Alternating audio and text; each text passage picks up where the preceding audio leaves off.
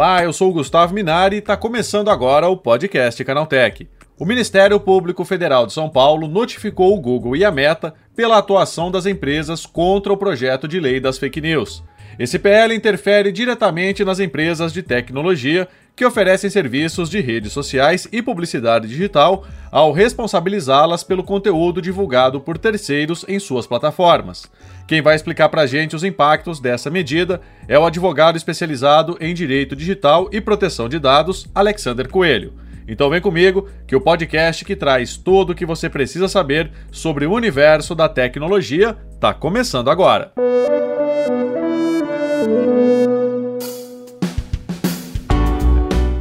Olá, seja bem-vindo e bem-vinda ao podcast Canaltech, o programa que atualiza você sobre tudo o que está rolando no incrível mundo da tecnologia. Não se esqueça de seguir a gente no seu aplicativo favorito para receber sempre os episódios novos em primeiríssima mão. E é claro, aproveita para deixar uma avaliação para a gente por lá. Diz aí o que, que você está achando do podcast Canaltech. Combinado? Então vamos ao tema de hoje.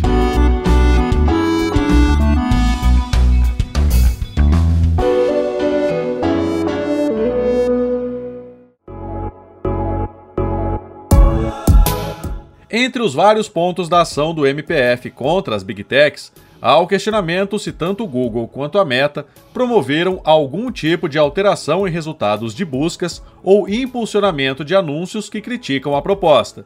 Os procuradores do Ministério Público querem saber quanto a Meta gastou impulsionando conteúdos contrários ao chamado projeto de lei das fake news. Outra dúvida é sobre os critérios de ranqueamento do Google para exibir resultados de busca sobre o projeto entre os dias 20 de abril e 2 de maio de 2023 existe a suspeita do MPF de que a empresa estaria exibindo sites com posicionamentos contra a aprovação do projeto antes daqueles que se manifestaram favoráveis. Para falar sobre esse assunto, eu converso agora com o advogado especializado em direito digital e proteção de dados, Alexander Coelho. Bom, Alexander, por que, que o STF está avaliando uma ação contra o Google? Então, na minha opinião, eles não, não têm nenhuma implicação na esfera judicial porque a utilização das redes sociais ela está diretamente ligada a direitos de como a liberdade de comunicação, livre pensamento, né, que são garantias constitucionais, estão presentes lá no artigo 5 da nossa Constituição, inciso 4 inciso 9 E nesse mesmo sentido, o Marco Civil da Internet, também no seu artigo 3 ele estabelece como princípios a garantia da liberdade de expressão, comunicação e a manifestação do pensamento. Então, assim, eu não vejo nenhuma implicação na esfera judicial esse direcionamento para artigos no Google. É uma prática que ele faz sempre quando tem algum evento né, importante, ele direciona ali para algum artigo de alguma celebridade, aniversário de morte, aniversário de, de nascimento de alguém, enfim. Como o PL da fake news está na iminência de ser votado hoje, eu vejo como normal essa indicação. Agora, Alexandre, o Ministério Público Federal ele já notificou tanto o Google quanto a Meta, né, que é, que é dona do Facebook, por um suposto impulsionamento desses conteúdos contrários ao PL das fake news. Quais as consequências dessa medida? A gente tem que aguardar esses desdobramentos, né? Ver realmente se tem algum direcionamento no algoritmo ou não. Eu, eu, eu, repito, eu não vejo aí nenhuma implicação na esfera judicial com relação a isso. Vamos, vamos, vamos aguardar os próximos capítulos, né? Agora, o judiciário defende uma regulamentação das plataformas digitais, né? Cobrando delas é uma ação preventiva contra postagens que atacam a democracia, disseminação de discurso de ódio e colocam em risco a segurança das escolas, né? Como a gente viu aqueles fatos que ocorreram semanas atrás. Por que, que essas empresas elas se recusam tanto a coibir esse tipo de conteúdo? É, olha, eu acho assim, fake news, discurso de ódio, isso não é bom para ninguém. Não é bom para a sociedade, não é bom para os próprios provedores de internet, para os aplicativos, porque isso lá na frente diminui aí patrocínio, enfim, fluxo na própria rede. Então eu acredito que ninguém ganha com isso, né? O, o, nosso ordenamento jurídico, o Marco Civil da Internet em específico e, e, outros dispositivos legais, eles evitam que esses conteúdos, conteúdos danosos sejam disseminados, né? Isso já somado à autorregulação do, dos próprios provedores. Então, assim, o nosso ordenamento jurídico atual, ele possui todas as ferramentas uh, necessárias para responsabilização dos infratores. Prova disso foi na semana passada a questão do, do Telegram. Não precisou ter um PL, um projeto de lei de fake news, para que tenha tido uma ordem judicial contra o Telegram e ele tenha sido punido ali com multa diária, foi retirado do ar. Enfim, isso prova que hoje em dia o marco civil da internet é suficiente. Agora, Alexandre, o que, que deve acontecer agora? Né? A gente tem, de um lado, as big techs, né? essas plataformas gigantescas aí de mídias sociais, é, travando essa batalha aí, tanto com a, o Poder Judiciário quanto com o governo federal, né? Como é que fica o usuário nessa história? Né? Muda alguma coisa? É, como que fica isso daqui para frente? Olha, Gustavo, o que a gente percebe aí tem vários pontos que precisam ser debatidos, né?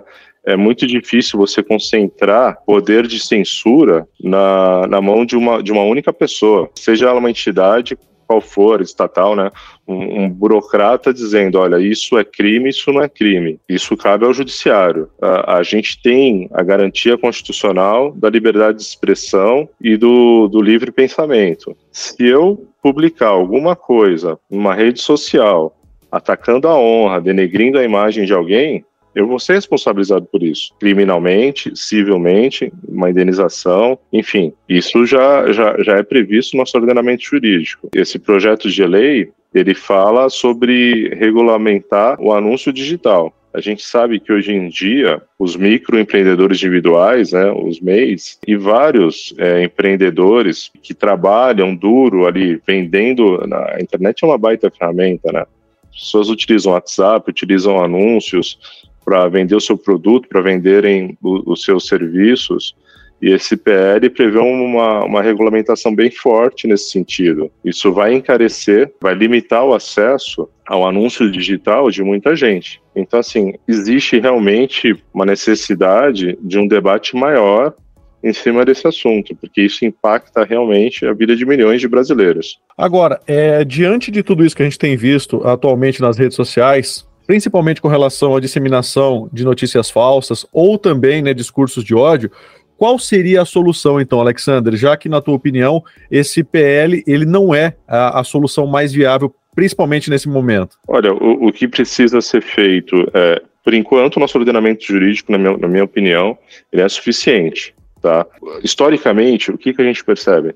A, a, sociedade avança e o direito a legislações, né, o, o poder, a, a, Câmara dos Deputados, o poder legislativo, ele vai conforme surgindo a demanda, vai tentando legislar sobre aquele assunto. Obviamente, é, é, é difícil acompanhar, né? A evolução tecnológica, a evolução de, da sociedade, o progresso da sociedade como um todo. Eu acho que pode ser aperfeiçoado se tiver um debate maior. A gente pode aperfeiçoar a forma de transparência nos algoritmos utilizados pelo, pelos aplicativos, né? Pelo, pelos provedores de aplicações. A gente pode, de uma certa forma, melhorar essa autorregulação dos, dos provedores de aplicações, mas a gente não pode aceitar uma entidade estatal determinando o que pode e o que não pode ser publicado. Isso, isso é uma censura. Eu acho que esse não é o caminho. Eu acho que a gente tem que garantir, como uma democracia,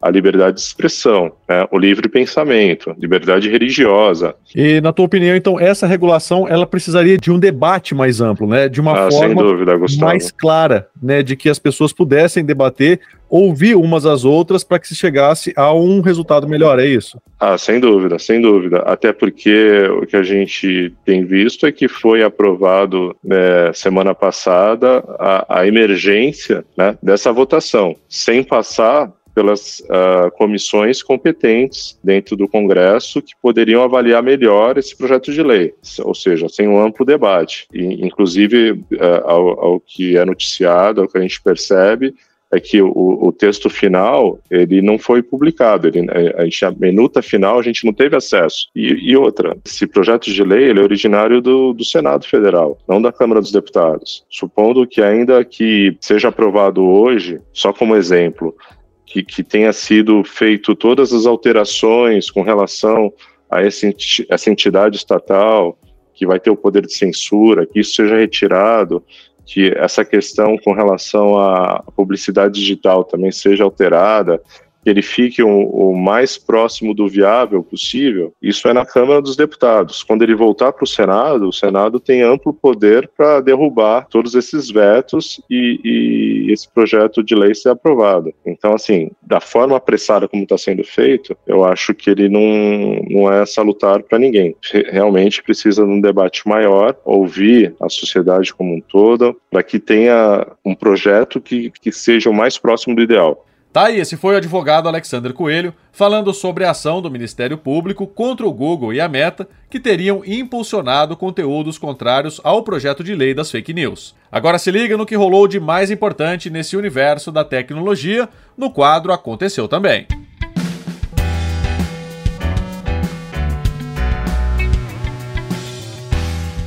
Chegou a hora de ficar antenado nos principais assuntos do dia para quem curte inovação e tecnologia. O Aeroporto Internacional de São Paulo é o mais movimentado do Brasil, com média de quase 670 voos diários. Essa capacidade, porém, pode ser aumentada em breve com um sistema que vai permitir a decolagem simultânea nas duas pistas disponíveis. Segundo o Aero Magazine, o projeto visa proporcionar que duas aeronaves, independentemente do seu porte, possam decolar das duas pistas do aeroporto praticamente ao mesmo tempo, com uma pequena diferença no momento do início da aceleração para o voo. O projeto começou há algum tempo e passou por testes em simulador antes de efetivamente chegar aos exercícios práticos. Para esse teste definitivo, foram utilizados dois jatos executivos Embraer Legacy 500.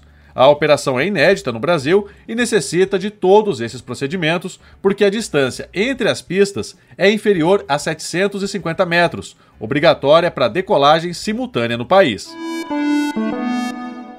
Um aparente bug no sistema do Twitter permite que antigos usuários que tinham o selo de verificação visualizem novamente o blue check em suas contas, pelo menos temporariamente. O selo azul reaparece em contas previamente verificadas ao editar a biografia de perfil.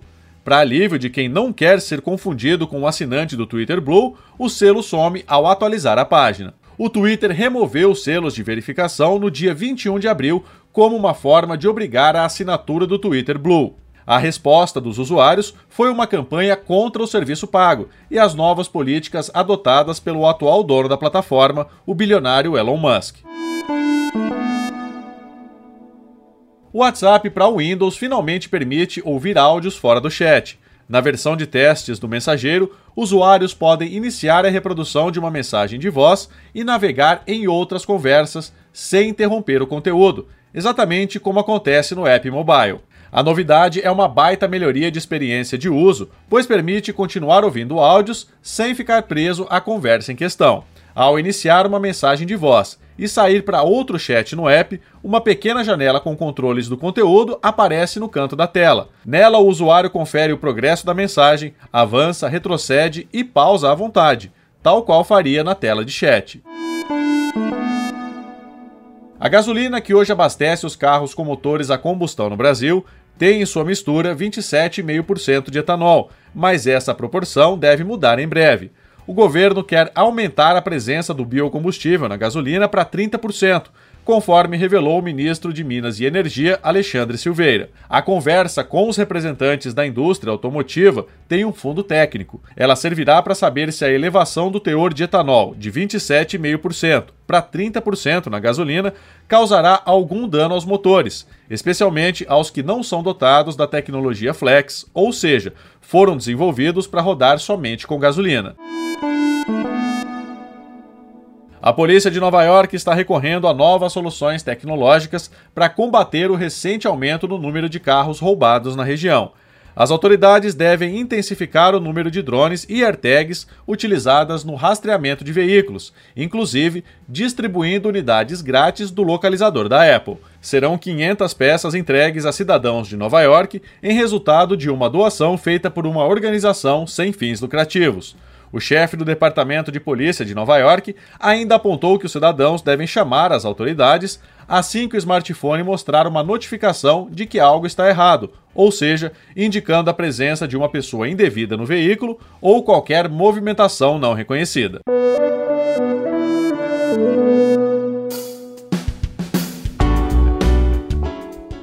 Tá aí com essas notícias o nosso podcast Canaltech de hoje vai chegando ao fim. Lembre-se de seguir a gente e deixar uma avaliação no seu aplicativo de podcast preferido. É sempre bom lembrar que os dias de publicação do programa são de terça a sábado, com um episódio novo às 7 da manhã, para acompanhar o seu café. E olha só que notícia boa: o podcast Canaltech está na fase de seleção do prêmio IBEST desse ano. Para votar na gente é bem simples. É só acessar o site app.premibest.com, entrar na categoria podcast, encontrar o podcast Canaltech, clicar no coração e pronto. Você pode dar um voto positivo por dia em cada categoria. Então corre lá e vote no podcast Canaltech. Lembrando que aos domingos tem também o Vale Play, o podcast de entretenimento do Canaltech. Esse episódio foi roteirizado e apresentado por mim, Gustavo Minari, e a edição foi do Samuel Oliveira. O programa também contou com reportagens de Felipe Ribeiro, Guilherme Haas, Igor Almenara, Paulo Amaral e Vinícius Mosquen. A revisão de áudio é da dupla Mari Capetinga e Gabriel Rime, com trilha sonora de Guilherme Zomer. E a capa desse programa foi feita pelo Eric Teixeira. Agora o nosso podcast vai ficando por aqui. A gente volta amanhã com mais notícias do universo da tecnologia para você começar bem o seu dia. Até lá, tchau, tchau.